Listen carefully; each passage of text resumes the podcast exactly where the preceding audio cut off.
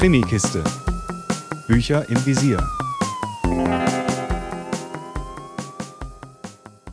Hallo zu einer neuen Folge der Krimikiste, in der ihr heute erfahrt, wie mir der dritte Band von Arno Strobels Mörderfinder-Trilogie gefallen hat. Mit den Augen des Opfers ist der Untertitel und diesmal verschlägt es Fallanalytiker Max Bischoff in einen Ort an der Mosel. Und ausgerechnet die neue K11-Leiterin Eslem Keskin bittet ihn, dort Nachforschungen anzustellen.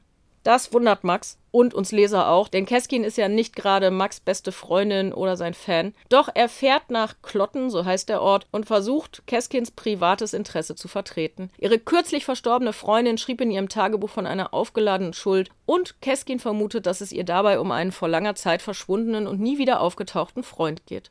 Doch kaum vor Ort wird die Tochter von Keskins Freundin ermordet und Max befindet sich mitten in einer anstrengenden Ermittlung, denn die Bewohner von Klotten sind wenig kooperativ und mauern. Und auf einmal behaupten die damaligen Freunde des Vermissten, ihn gesehen zu haben.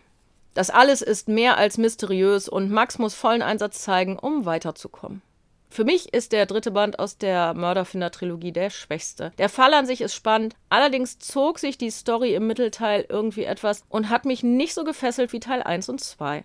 Natürlich habe ich wissen wollen, wie es ausgeht, allerdings nicht so dringend wie sonst. Und das Ende des Buches selbst ist zwar in Ordnung, aber gleichzeitig etwas too much. Kann ich jetzt nicht genauer erläutern, ohne zu spoilern. Aber letztendlich ist Mörderfinder mit den Augen des Opfers zwar in Ordnung, also ne, schon auch ein ganz guter dritter Teil, aber von den dreien, die ich jetzt gelesen habe, tatsächlich der schwächste. Nichtsdestotrotz empfehle ich euch die gesamte Trilogie, denn spannend ist es und man sollte es gelesen haben, denn Arno Strobel erzeugt einfach eine ganze Menge Tempo. Wer ihn schon mal gelesen hat, weiß, was ich meine.